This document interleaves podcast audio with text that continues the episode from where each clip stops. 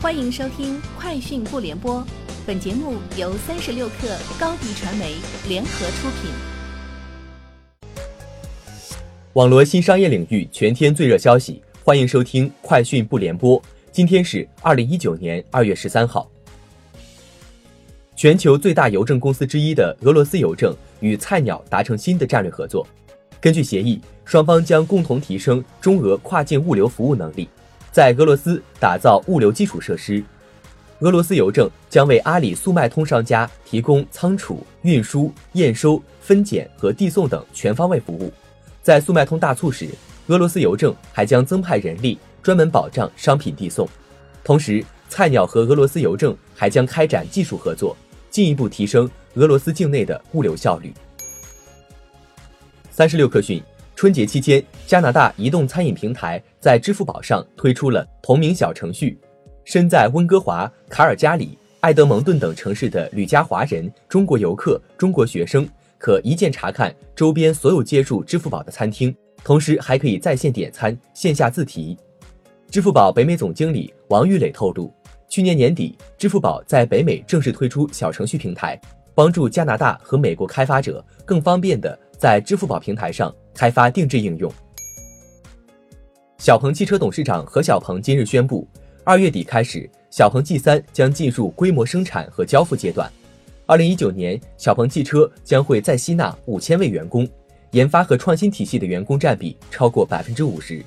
他表示，二零一九年是小鹏汽车的品质年、交付年、运营年，是新能源汽车行业政策调整年，更是小鹏汽车的机遇年，是宏观经济承压年。也是小鹏汽车的加速发展年。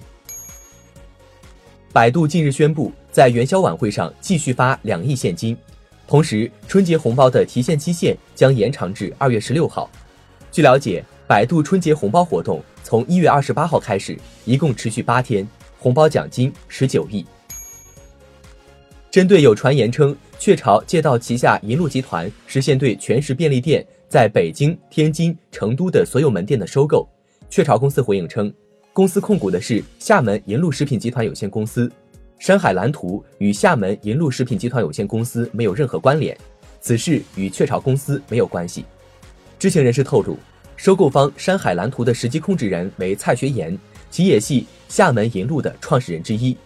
全食便利店目前有四百家门店，是北京门店数量最多的便利店。根据香港交易所的声明，从周五开始。海底捞将纳入该交易所认可的卖空指定证券名单。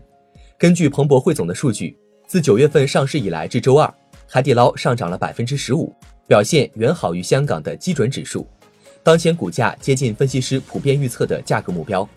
随着禁售期于下个月到期，主要投资者届时可卖出股票，该股可能会面临更多压力。三十六氪讯。针对百度在线网络技术有限公司的经营范围新增医疗器械二类和销售第三类医疗器械等内容，百度方面回应称，百度将向全国五百个贫困县医疗点捐赠 AI 眼底筛查一体机，覆盖五千六百万眼疾风险人群。但依据国家相关法规要求，我们需要先在营业执照增加医疗器械经营资质，才可以进行相关硬件的采购及捐赠行为。以上就是本期节目的全部内容，明天见。欢迎添加小课微信，微信 ID 是 s u p e r 三六 k 二 super 三十六课，加入我们的课友群，一起交流成长吧。高迪传媒，我们制造影响力。商务合作，请关注公众号高迪传媒。